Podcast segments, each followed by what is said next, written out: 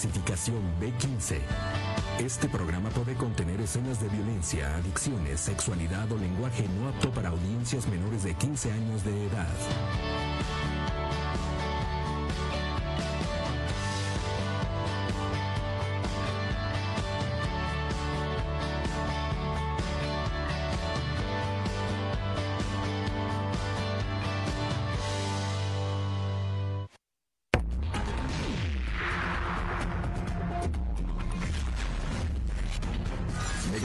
Veracruz.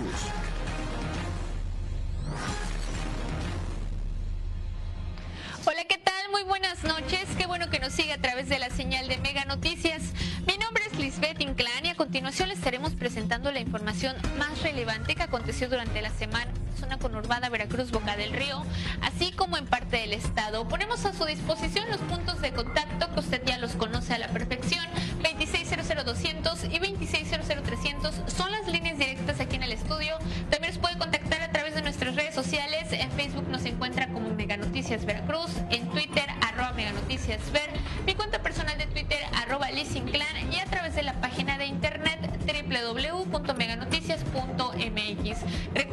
es a estos puntos a donde usted nos puede enviar sus denuncias para que el equipo de Mega Noticias le demos un puntual seguimiento. Ahora sí, vamos a ver un avance de la información que le estaremos presentando esta noche. En Catemaco ejecutan a dueños de un bar y dejan malheridos a ocho personas. Siguen los reportes de dengue en diversas comunidades. El Conchal es una de ellas. Indignación por la violación de dos jóvenes en zona turística de Veracruz y Boca del Río. Millonarios, los desvíos en las tienditas escolares en administraciones pasadas, asegura secretario de Educación.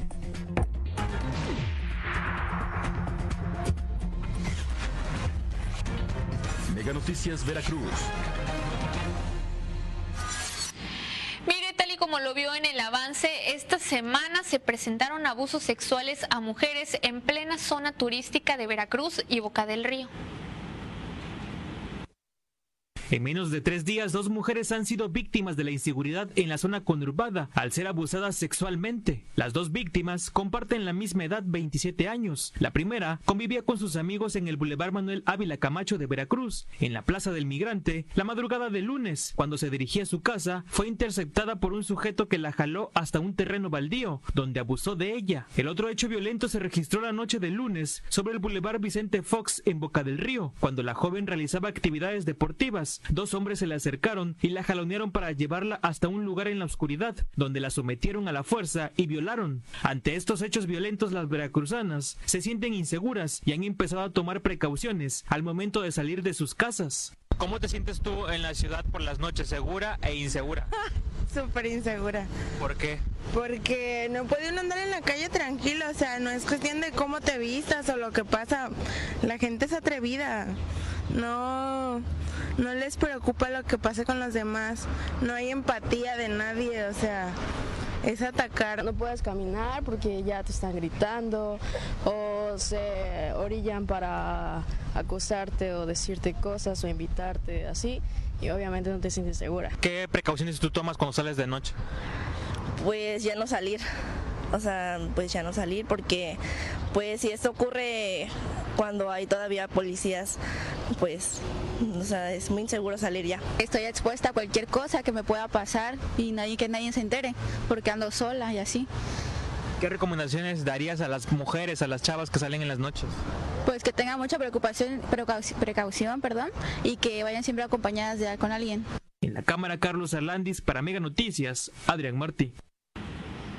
Y mire, justamente el viernes a estos dos casos se sumó uno más. Se trata de una joven estudiante de enfermería de la Universidad Veracruzana que también fue abusada sexualmente. Esto en calles aledañas a la Plaza Cristal, esto en el municipio de Veracruz. Qué lamentable situación y peor que no se esté haciendo nada al respecto. Y mire, justamente hablando de agresiones hacia mujeres, el gobernador del estado, Cuitláhuac García Jiménez, minimizó el tema de los feminicidios aquí en el Estado. Y bueno, el mandatario estatal dijo que se exageran las cifras. Esto pese a que el Secretariado Ejecutivo del Sistema Nacional de Seguridad Pública ubica a la entidad veracruzana en primer lugar nacional en este delito. Y mire, por otra parte, el gobernador señaló que el gobierno del estado y los secretarios de despacho no influyeron ni participaron directamente en la elección interna de la dirigencia de Morena en Veracruz, al ser cuestionado por las declaraciones del diputado federal Jaime Humberto Pérez, donde señaló que el titular de la Secretaría de Gobierno y el sede Sol, Guillermo Fernández, eh, se habrían entrometido en el proceso interno. El gobernador dijo que sí existen pruebas que lo denuncien. ellos tienen el derecho tienen pruebas ellos tienen el derecho de presentarlas este, ellos tienen derecho a presentarlas y adelante quien no haya acatado la instrucción de un servidor y de, los secretarios este, pues verá pero que se, hagan las pruebas. No podemos interferir al interior de los partidos ni con posturas ni contestando. Por lo tanto yo combinaría que pues, quien tiene pruebas la presidenta que use las vías internas de los partidos que así lo hagan la inseguridad en Veracruz es la herencia maldita de otros gobiernos, opinó el sacerdote y activista Alejandro Solalinde. El sacerdote y activista Alejandro Solalinde aseveró que la inseguridad en Veracruz es la herencia maldita que dejaron las administraciones de Fidel Herrera y Javier Duarte, la cual tardará años en que se pueda limpiar la entidad de los grupos criminales. Expresó que la situación por la cual está pasando la entidad en la actualidad será difícil y los ciudadanos tendrían que ayudar a que cambie. Yo diría que, no es que estemos tocando fondo, eh, lo que pasa es que es, enorme el tamaño del problema que nos dejaron y más aquí en Veracruz. Es la herencia maldita de, Fidel Herrera, ay, claro que sí, la iglesia maldita de, sí, también de, Javier Duarte Ochoa, pero pues también más atrasito también igual, ¿no? Porque es lo mismo, entonces eh, liberarnos de eso, limpiar Veracruz, limpiarlo de muchas cosas, de Laguna Verde y de tantas cosas que no debieron nunca haber puesto aquí, eh, lleva tiempo, pero eso le toca a los veracruzanos. Aquí nadie va a venir a hacer el trabajo de los veracruzanos, aquí son demasiado conscientes históricamente muy fuertes, eh, llenos de valores, como para decidir el rumbo exactamente de Veracruz que quiere darles. Por otra parte, en el tema del aborto, dijo que no debe haber autoritarismo ni imponer, sino realizar consultas con la población para que sean ellos quienes decidan. Sin embargo, destacó que la vida debe protegerse desde el momento de la concepción. En cuanto a la diversidad sexual, mencionó que ello ya existía, pero la sociedad no lo había aceptado porque el poder no lo reconocía, pero se debe respetar. La iglesia somos todos. Iglesia son los obispos, iglesia son los legisladores, que también son bautizados y ellos van a decidir porque son representantes de unas comunidades. Las comunidades tienen que representarse en los diputados y los legisladores hacer su trabajo. Entonces esto es un ejercicio democrático donde no se puede imponer la opinión de nadie. ¿sí? Y tenemos que ir construyendo juntos consensos. Yo, yo tengo mis convicciones, pero yo no puedo imponer eh, a los demás que tengan mi conciencia, porque cada quien tiene la suya. Podemos dialogar, podemos compartir, podemos debatir, pero hasta ahí nada más, no podemos imponer. El padre de religión católico reiteró que respeta la vida y puntualizó que sería una incongruencia solo cuidar la vida prenatal y no cuidarla en cualquiera de las etapas de desarrollo. Con imágenes de Eddie García, Sara Landa, Mega Noticias.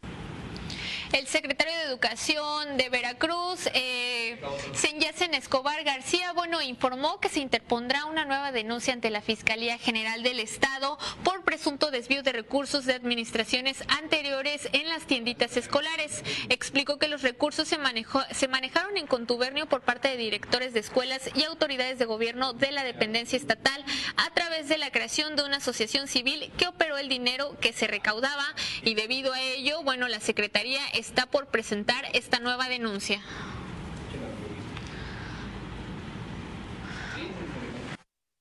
Vamos a hacer lo correspondiente y en su momento sí tendremos que denunciar este uso indebido de los recursos porque estamos hablando de cientos y cientos de millones de pesos, ¿no? Para campañas políticas.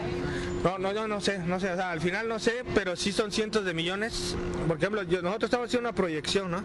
Y yo le estoy hablando que en un tema de regularización total estamos hablando de más de 100 millones de pesos por año. o sea, por año. Entonces, estos montos mm, no saben dónde está, a dónde fue esa asociación civil. Tenemos que ya, eh, cuando tengamos ya los datos correspondientes, haremos la denuncia pertinente. Como lo dice el secretario, se trata de varios millones de pesos que no fueron reportados en la entrega-recepción durante la administración pasada y debido a ello, bueno, se va a presentar una nueva denuncia. En otros temas, el familiar de un paciente que se encuentra hospitalizado en el nosocomio de Poza Rica, bueno, denuncia negligencia médica y maltrato por parte de doctores, enfermeros y personal médico. Aurelio García, alias el payaso guitarrín, acudió a Palacio de Gobierno para solicitar al gobernador del estado Cuitláhuac García Jiménez que se destituya el personal que no atiende a los enfermos. Explicó que su caso fue cuando su esposa embarazada no fue atendida de urgencia, pese que indicó que su bebé llevaba tres o cuatro días muerto dentro de su vientre. donde inicia la vida, donde la mayoría de mujeres que están en, situación de embarazo son maltratadas por su propia hermana, la mujer. O sea, no es posible que una mujer embarazada va a pedirle ayuda a su hermana, la mujer, en este caso doctora, ginecóloga, enfermera, etcétera, y lo primero que recibe son malos tratos, burlas, humillaciones y portadas en las narices. Entonces, sí eh, hago más, uh, hago empatía con la gente que muchas veces no tiene tanto uso de la voz como un servidor que a través del lenguaje artístico eh, alzamos la voz para que cambien las problemáticas sociales hasta que se manifestó fue como recibió la atención médica por parte de este hospital. Bueno, después de varios días su esposa por fin fue atendida. En otros temas, ahora le presentamos la historia de doña Lucía. Ella es el reflejo de la pobreza que se vive en el municipio de Veracruz.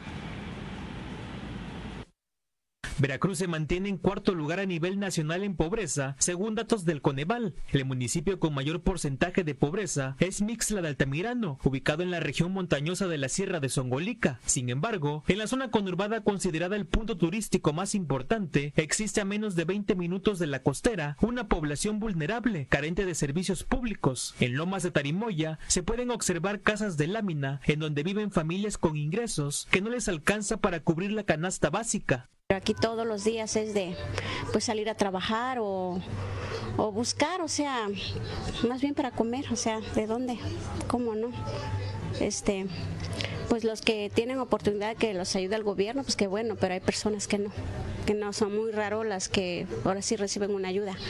Yo, por ejemplo, yo no, ni el gobierno no, no me ha ayudado nada desde que mi hijo iba a la primaria, nada, no, o sea, todo, o sea, pues yo más bien este salir a trabajar. Doña Lucía tiene 57 años, vive desde hace más de 15 en su pequeña casa de lámina, es madre soltera y con su sueldo mínimo de empleada doméstica va al día con sus gastos y a veces no tiene ni para comer. Su pequeña estufa la ha sustituido por las llamas de un improvisado fogón para realizar su comida. Ustedes mismo ven cómo está la colonia, frijolitos, es lo que lo que podemos comer. Si hay huevo, pues huevo, pero como le digo, muy raro la gente que pues tenga. ¿Y si se ha quedado sin comer a veces? Sí, a veces sí. Tan por saber, pero a veces una tortilla con sal.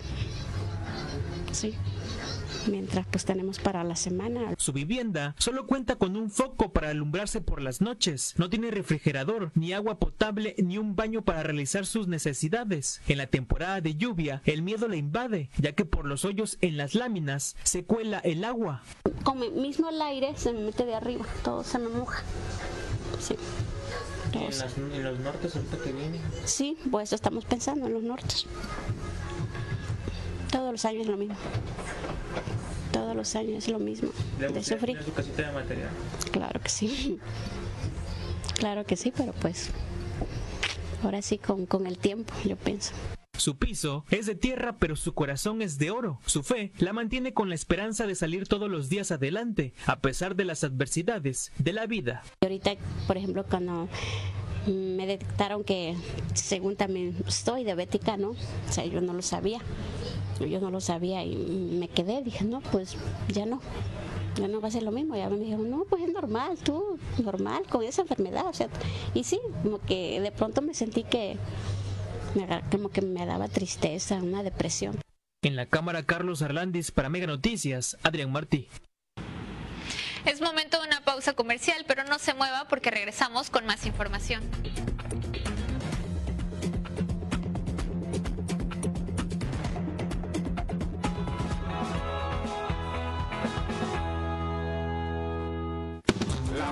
Completa cobertura de tu equipo como local. Lo pausa, regresas en vivo on demand.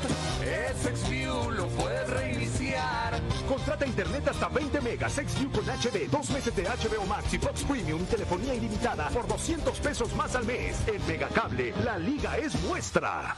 Hola, tengo una pregunta para ti. ¿Sabes cómo se ve la innovación de soluciones cloud en tu empresa? ¿No? Mostrarte. Se ve con servicios en la nube como telefonía, aplicaciones, almacenamiento, servidores, que agilizan la toma de decisiones e incrementan tu productividad. Respaldados en la nube por nuestros especialistas. Es aquí donde debería estar tu empresa, para que tú solo te ocupes de los procesos de tu negocio. Únete a la innovación con Hola. El Megacable nos hemos diseñado a ti, adaptándonos a lo que realmente buscas cada día. Internet hasta 20 megas, XView HD, dos meses de HBO Max y Fox Premium y telefonía ilimitada por 200 pesos más al mes. Porque vivimos en tu mundo. Megacable. En Megacable tiene siempre los mejores estrenos.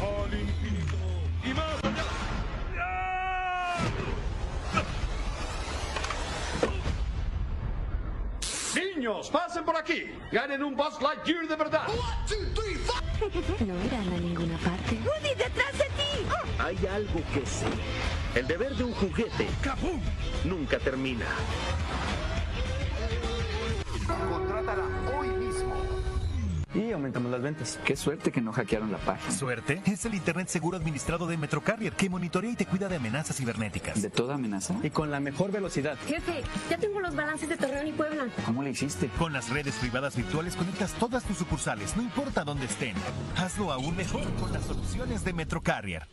Este verano inauguramos nuestro Data Center, un data center de clase mundial, a la altura de cualquiera de los mejores del mundo, con 6.000 metros cuadrados, 5 megawatts de energía eléctrica, en un ambiente de alto rendimiento, con conectividad mundial y a más de 500 ciudades de México por fibra óptica, diseño y arquitectura redundante, que nos da la mejor disponibilidad y resiliencia del mercado. Estamos listos para que te mudes con nosotros.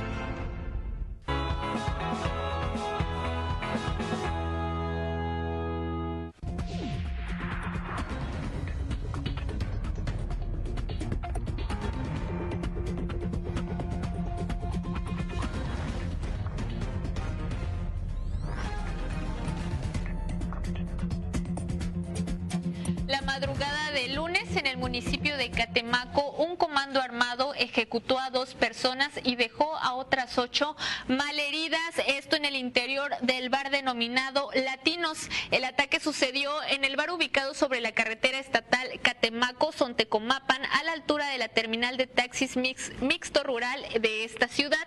En ese lugar se encontraban conviviendo varias personas cuando arribó una camioneta de la cual descendieron varios sujetos sin eh, mediar palabra dispararon contra los presentes para después emprender la huida. Vecinos alertaron a las autoridades sobre lo sucedido. Minutos después, elementos municipales y paramédicos arribaron al lugar, encontrando varios cuerpos tendidos en el piso, los cuales fueron auxiliados y canalizados a un hospital de la zona. Las dos personas quedaron, que quedaron sin vida fueron identificadas como Areli, de 28 años, y Julio, de 39, conocidos bajo el alias Los Brujos, propietarios del bar. Entre los heridos se encuentran tres menores de edad, tres mujeres y dos hombres.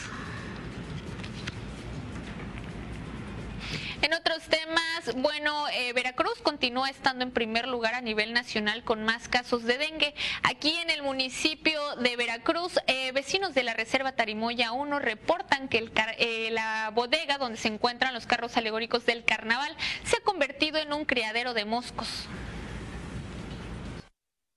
Vecinos de la Reserva Tarimoya 1 denuncian que la bodega de carros alegóricos del Carnaval de Veracruz, que además funciona como las instalaciones de control vehicular, lugar donde almacenan autos chatarra, se ha convertido en un criadero de moscos. Se trata de una problemática que se presenta desde hace años. Sin embargo, las autoridades poco han hecho para resolverlo, pues cada día son más los vehículos que se observan en esta bodega. Es un foco de, de infección porque hay mucho mosco hay gente que se ha enfermado de dengue por, la, por los moscos y le decimos a los del comité, dice que, que porque no puede, que va a venir el alcalde no sé qué. Entonces nosotros lo que queremos es que nos apoyen, que el alcalde tome replacidas por lo que está pasando, porque esto es un, es un foco de infección, ya tiene años que está así. Los vecinos comentan que se han presentado casos de dengue. Incluso en días recientes, un menor murió presuntamente a causa de esta enfermedad. Falleció debido al, dengue, a que el, piquete de un mosco. ¿Aquí en la zona o dónde? Aquí en la reserva. ¿Sí? por aquí en la reserva. ¿Un niño de cuántos años, eh, dice que tiene, pues que tiene como de 10 años. Aunque ya se hizo el llamado al ayuntamiento, pues ellos son los responsables, no han obtenido una respuesta positiva. Este deshuesadero de vehículos, que además es bodega donde se ensamblan los carros alegóricos del Carnaval de Veracruz, se ha convertido en un nido de ratas, una vivienda para decenas de gatos y además un criadero de mosquitos. La preocupación por parte de los vecinos es evidente. Los vehículos que alguna vez formaron parte del parque vehicular de las pasadas administraciones municipales hoy son un dolor de cabeza. Es puro mosquero, muchos, muchos gatos, ratas y muchos animales e insectos. Ya no, ya no, ya no sabemos qué hacer. Por eso moco nos ha caído dengue. Yo me enfermé de dengue, he estado enfermo, estuve enferma. Al respecto, el alcalde de Veracruz, Fernando Yunes Márquez, señaló que ya se presentó una solicitud en el Congreso del Estado para contar con la autorización y deshacerse de esta chatarra. El problema es que el Congreso no nos permite darlos de baja porque son bienes de carácter municipal, aunque sean chatarra. A mí me parece completamente absurdo que algo que es evidente que está causando problemas de salud pública, el Congreso tarde tanto, pero literalmente va prácticamente un año más y no lo pueden dar de baja. Imágenes de Armando Hernández, para Mega Noticias, Lisbeth Inclán. Mire, el gobierno federal destinó 60 millones de pesos para combatir el dengue y bueno, de estos 60 millones ya gastaron 20. Bueno, al respecto, también el gobierno del estado señaló que ha habido avances en la disminución de la incidencia. Sin embargo, bueno, también informaron que podrían pedir más recursos a la federación para que se continúe con el combate. Eh, cabe destacar que hace tiempo se plantearon un proceso de cuatro meses para controlar la situación. Sin embargo, bueno, a la fecha, evidentemente no ha dado resultado pese a los esfuerzos y la inversión que se está haciendo.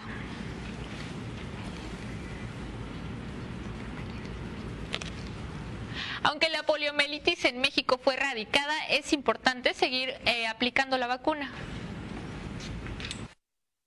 La poliomielitis es una enfermedad incurable pero que puede ser prevenida. Afecta principalmente a menores de 5 años y se transmite por un virus altamente contagioso. Actúa invadiendo el sistema nervioso y en cuestión de horas puede provocar parálisis irreversible y en algunos casos la muerte. Con los niños en menores de 5 años, que es la población en la que se enfoca la vacunación, eh, esta enfermedad eh, en sus síntomas iniciales daba dolor de cabeza, fiebre, debilidad, ataca principalmente los músculos, causa rigidez ya en una etapa más avanzada, eh, rigidez a los músculos principalmente de las extremidades, este, piernas, brazos y en casos más graves los músculos respiratorios. Aunque la mayoría de las personas se recuperaban rápidamente de la polio, algunos sufrían parálisis permanente quedando discapacitados de por vida. En México, el último caso se registró en 1990 y desde entonces se ha declarado el país libre de la enfermedad. Pero aún, el virus circula en varios países de Asia y África. La aplicación de la vacuna es sumamente importante. En nuestro país se desarrolló un esquema de vacunación para aplicarlo a partir de los primeros meses de vida. Se aplica desde bebés, a partir de los dos meses de vida. Hay una en la cartilla nacional de vacunación, está como la pentavalente a celular, son tres dosis a los dos meses, a los cuatro y a los seis meses, con un refuerzo o con un primer refuerzo a los 18 meses, o sea, al año y medio de vida. Eh, posterior a eso pueden este, seguirse aplicando refuerzos eh, en las campañas nacionales de vacunación. Son tres semanas nacionales este, al año. Una es a finales de marzo, principios de, abril más o menos. Eh, la otra es en mayo y la última es a finales de octubre, que de hecho está por empezar la semana. Las, los refuerzos son ya este, tomados. Sin embargo, especialistas advierten que el movimiento mundial antivacunas podría reactivar enfermedades como la polio, que se encuentra erradicada en México. En la Cámara Carlos Arlandis para Mega Noticias, Adrián Marte. El director del Seguro Social de los Trabajadores de Veracruz, bueno, Francisco Enrique Pérez Carrión, dio a conocer que en breve se interpondrá una denuncia ante la Fiscalía General del Estado contra quien o quienes resulten responsables por el desvío de más de 400 millones de pesos de dicho organismo. Esto en el transcurso de las administraciones de Fidel Herrera, Javier Duarte y Miguel Ángel Yunes Linares. Señaló que investigación donde se tiene documentados los nombres de los exfuncionarios que malversaron los recursos usándolos para viajes al extranjero, cirugías estéticas y gastos personales.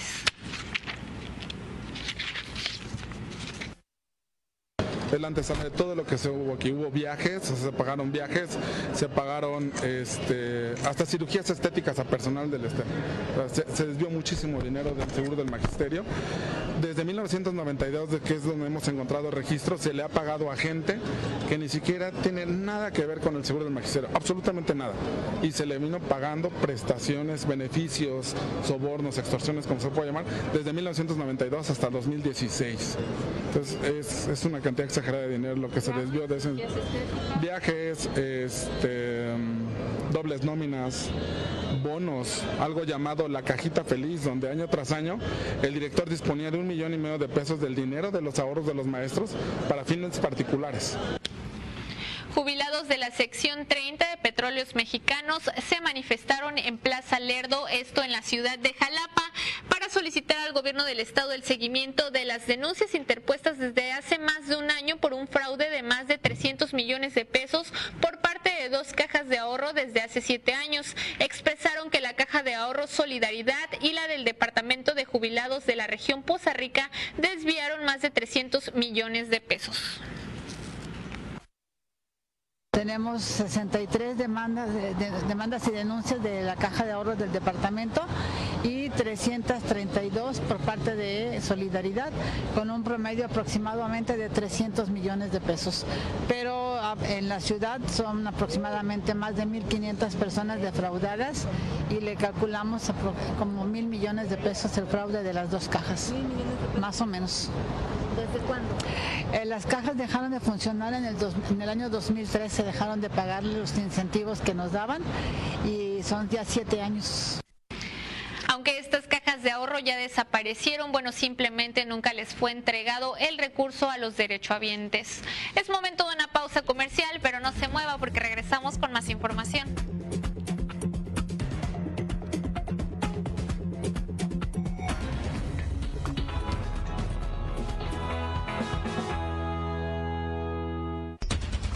Continúa la historia del Señor de los Cielos, que ahora desata una guerra contra su propia familia. Por XView, ¿ya lo usaste? Y aumentamos las ventas. Qué suerte que no hackearon la página. ¿Suerte? Es el Internet seguro administrado de Metrocarrier que monitorea y te cuida de amenazas cibernéticas. ¿De toda amenaza? Y con la mejor velocidad. Oye, ¿y se pueden todos los dispositivos? Claro, administra contenidos y accesos a Internet de acuerdo a tus necesidades. ¿Pero cómo? Monitoreamos el uso en tu red y damos informes analíticos sin importar el tamaño o necesidad de tu empresa. Más rápido, estable y seguro. Hazlo aún mejor con las soluciones de Metrocarrier. Bienvenido a la era SD1 de Metrocarrier. La nueva generación de redes privadas virtuales inteligentes que le da a tu empresa y sucursales el poder de poder.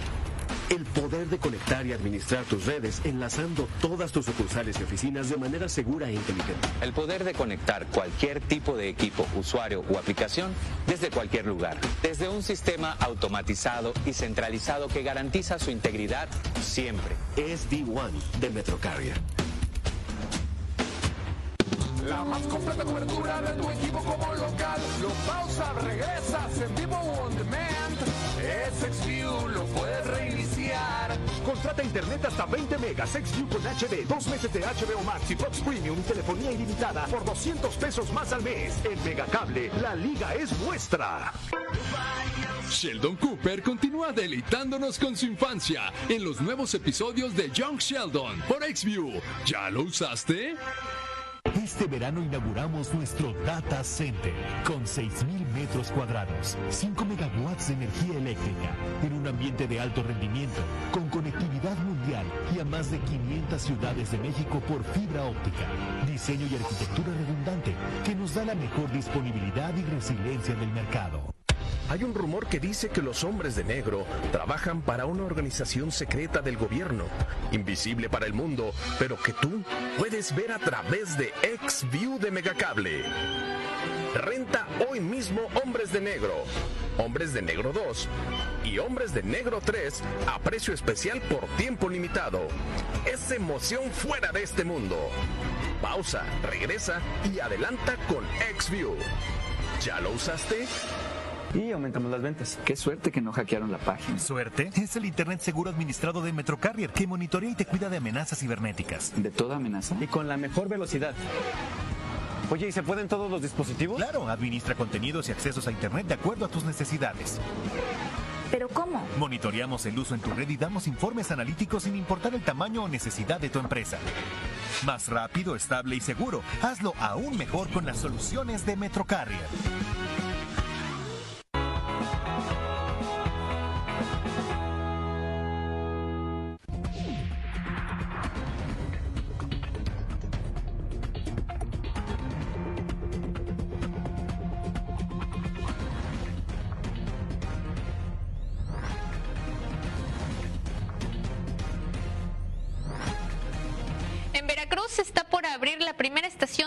Natural para vehículos.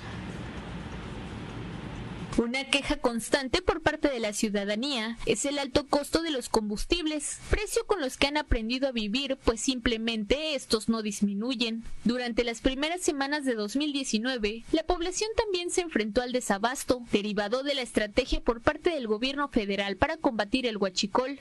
En México circulan más de 45 millones de vehículos automotores. La mayoría utiliza gasolina para funcionar, lo cual además de generar contaminación ambiental, vulnerable a la economía en caso de existir desabasto. Sin embargo, ya existen otras opciones como el gas natural, que no solo es más económico, también es más amigable con el ambiente.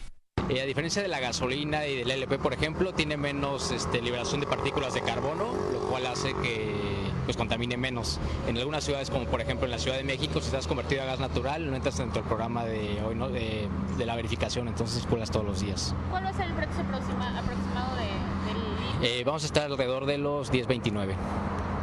10.29 pesos por litro contra pues aquí que están vendiendo a 18.50 más o menos. En lugares como la Ciudad de México, las emisiones que generan los vehículos representan hasta un 60% de la contaminación total. Está comprobado que un automóvil alimentado con gas natural reduce en torno a un 25% las emisiones de dióxido de carbono y hasta un 75% las de óxido de nitrógeno, mientras que las partículas y el dióxido de azufre son casi nulas. De igual manera, las vibraciones y contaminación sonora son un 50% inferiores. Para poder utilizar gas natural se debe realizar una conversión al vehículo que aunque es costosa pues rebasa los 30 mil pesos, permite el ahorro de hasta un 50% de combustible. Tiene que hacer una conversión, la cual consiste en instalar un cilindro de gas natural y hacer una conversión en los inyectores. Este, ya con esta conversión pues pueden eh, cargar en, nuestras estaciones. En el estado de Veracruz está por abrir la primera estación de gas natural para vehículos que se ubicará en Miguel Alemán bajando el distribuidor vial de la cabeza Olmeca. Con imágenes de Julio Ramón para Mega Noticias, Lisbeth Inclán. Mire, con el gas natural los vehículos llegan a ahorrar hasta el 50% de combustible. Solo se trata de hacer una conversión en el vehículo que aunque es costosa, bueno, definitivamente el ahorro es bastante considerable. Ahora le presentamos la historia de dos abuelitos que viven en condiciones precarias. Don Miguel y la señora Eusebia son una pareja de adultos mayores que viven en evidente situación de abandono, hacinados en un pequeño cuarto ubicado en la comunidad de Montegrande en condiciones precarias e insalubres. Doña Eusebia subsiste de la generosidad de la gente que en la calle le obsequia una moneda, ya que las condiciones de salud de don Miguel lo mantienen en cama. Voy a pedir, desciendo mi mano y pido mi limón. Cada que pasa de allá para acá me dan, me dan mis 10, mis 5 pesos, dos pesos o tres. Yo compro mi aceite y mis frijolitos de lo que me dan.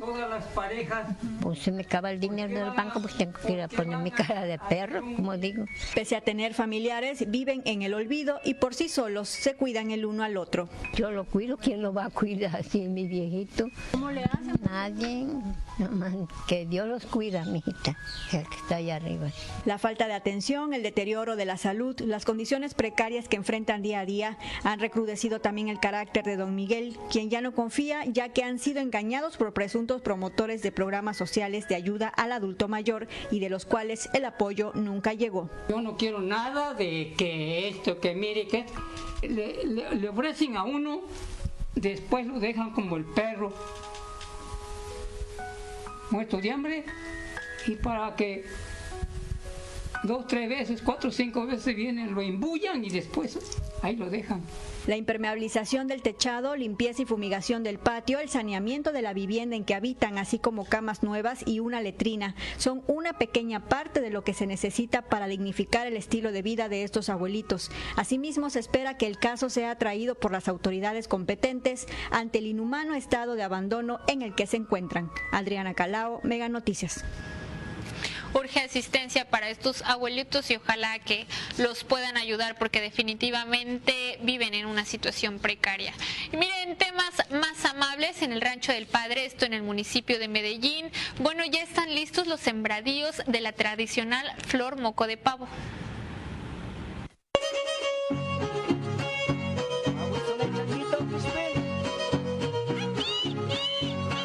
La congregación Rancho del Padre del municipio de Medellín de Bravo se encuentran sembradíos de la flor conocida tradicionalmente como moco de pavo, misma que se ha convertido en un símbolo del Día de Muertos debido a sus características e intensidad del color.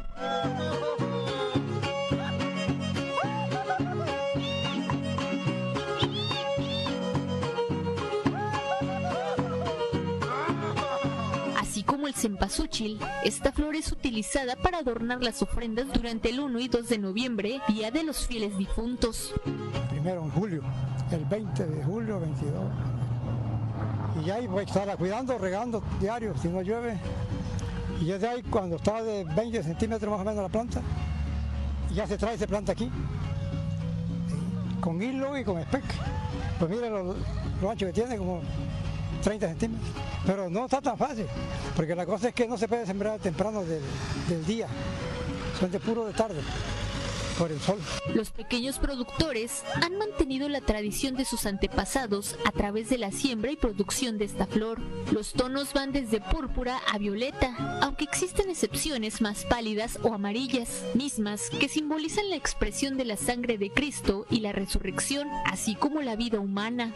Porque un amigo aquí sembraba, sembraba, no tenía mucho terreno para sembrar, yo tenía terreno aquí. Dice, oye, tengo planta, vamos a sembrar. Y pues órale, ya compuse aquí, sembramos. Y pues me gustó. Y ya él se murió y yo seguí. Sí, sí compran. Porque yo no salgo a vender a otro lado, aquí, aquí, aquí, aquí vendo.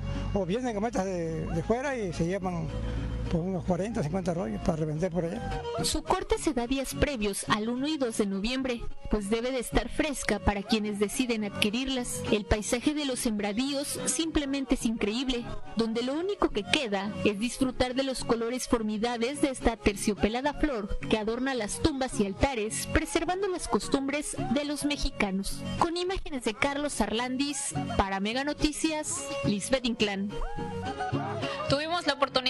Conocer estos sembradíos de esta tradicional flor y definitivamente son impresionantes. Hemos llegado al final de este espacio informativo. Por supuesto, recordarle que tenemos una cita el próximo sábado en punto de las 8 de la noche. Por lo pronto, que pase usted un excelente fin de semana.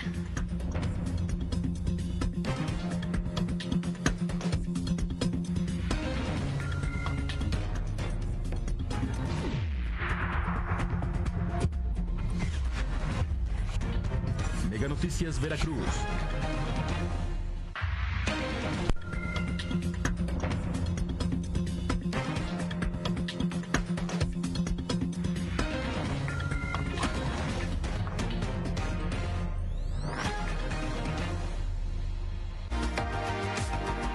Mega Canal. Volver a correr fue algo maravilloso. Empecé poco a poco, primero solo dos kilómetros, ahora ya son ocho. Y estoy realmente orgullosa. Nunca lo hubiera creído posible, porque la resonancia magnética no deja lugar a dudas. Tiene una hernia discal en la región lumbar inferior. Nada más producirse la hernia discal, lo lógico sería hacer rehabilitación. Es decir, no hacer muchos movimientos que carguen la espalda, pero luego hay que volver a entrenar la espalda. Después de cuatro a seis semanas se acabaron las limitaciones, porque la inflamación ha pasado y puedo volver a cargar la espalda. Eso entrena la espalda, estabiliza todas las estructuras musculares, es decir, las articulaciones. Y no por ello va a empeorar la hernia discal, al contrario, va a mejorar. Echemos la vista atrás. Noviembre de 2016. Utekuk sufre dolores en la parte baja de la espalda. A veces irradian en la pierna izquierda, a veces en el cuello. Intenta mitigar el dolor tumbándose o aplicando calor, también mediante estiramientos. Lo peor es estar sentada. Lo único que ayuda, al menos durante un rato, son los analgésicos. Fue terrible, pero no me di de baja porque no sabía qué hacer en casa, si estar tumbada o no, cómo comportarme. Fue realmente difícil. Va al traumatólogo y a terapeutas del dolor. Lo intenta con fisioterapia, con ventosas y finalmente también con infusiones. Pero nada le ayuda. El dolor sigue ahí. Utekuk está desesperada. Apenas puede trabajar y amenazan con operarla. Perdí un año entero con todo tipo de terapias. Fue una pérdida de tiempo. Y todo para que al final te digan que solo hay una solución. Eso no puede ser. Todo cambió con el nuevo traumatólogo. Christoph Boimer se toma tiempo. Aunque confirma que existe una hernia discal, le desaconseja someterse a una operación. En su caso, no hay nervios que estén presionados. Siente las piernas, conserva la fuerza. Sospecha que el dolor también se debe a problemas posturales. Si no hay un fallo neurológico, tampoco hay que ignorar la hernia discal porque es relevante a la hora de tratar el dolor, pero es probable que no sea la razón principal del problema que tiene el paciente. En esta clínica, médicos y fisioterapeutas intentan que sus pacientes se mantengan en movimiento con la ayuda de analgésicos. Lo importante es que la raíz nerviosa no se vea presionada y eso depende de la postura. El movimiento continuado permite que los nervios y los discos invertebrales estén en mejores condiciones. El cuerpo recurre más rápido a sus poderes autocurativos. Practican movimientos rutinarios. El aclarar cómo hacerlos es casi tan importante como el trabajo físico. La hernia discal sigue estando allí, pero no tiene relevancia porque el cuerpo, esa zona del cuerpo que está lesionada por el desplazamiento del disco, puede reabsorberse a sí misma. Tenemos una lesión neurológica pero sin síntomas. Utekuk puede volver a hacer todo lo que le gusta. Es una sensación maravillosa vivir sin dolor. Espero que dure. Es estupendo. Entre tanto, se anima a recorrer distancias más largas, porque si algo ha aprendido en los últimos meses es que su espalda lo que necesita es precisamente movimiento. Precisamente en el caso de problemas ortopédicos, muchos pacientes evitan el deporte. ¿Cómo saber si un deporte hace bien a las articulaciones? Les hace bien. Las articulaciones están ahí para moverse. Es una función corporal más. Y si dejas de utilizarla, entonces esas articulaciones se encogen, se contraen, pierden líquido. Y cuando por fin se mueven, entonces generan dolor. Lo mismo ocurre con cualquier otra función del cuerpo. Si deja de hacer algo, si paras, entonces se desactiva esa función. Pero ¿por qué el movimiento le hace bien a las articulaciones? Uno piensa que si se mueve mucho se dañan. Si se mueve demasiado o hace movimientos erróneos, pero ocurre como con todo. El agua es buena para usted, pero si se bebe de una vez 200 litros, entonces ya no es buena. Lo mismo ocurre con las articulaciones. Si las mueve demasiado, si corre 100 kilómetros de un tirón, entonces le dolerán, está claro. Lo mismo que con el agua. Si deja de beber, tampoco es bueno para usted. Si no mueve las articulaciones, se perderá la función. Se trata pues de la dosis correcta. ¿Cómo saber cuál es la dosis correcta? Tiene que escuchar a su cuerpo. Si no siente dolor mientras está realizando el ejercicio, o por el contrario, si está haciendo el ejercicio y siente dolor, o le viene el dolor nada más terminar la actividad, está claro que se ha excedido. Pero si ya tenía molestias antes y siente que después de 3 a 5 minutos los dolores remiten, entonces es una buena señal. Está haciendo lo correcto. En el caso de dolor de articulaciones, ¿hay tipos de deporte que deberían hacer y otros que debería evitar? No me gusta hablar de tipos de deporte, pero es evidente que hay algunos que son nocivos. Todos los deportes en pabellones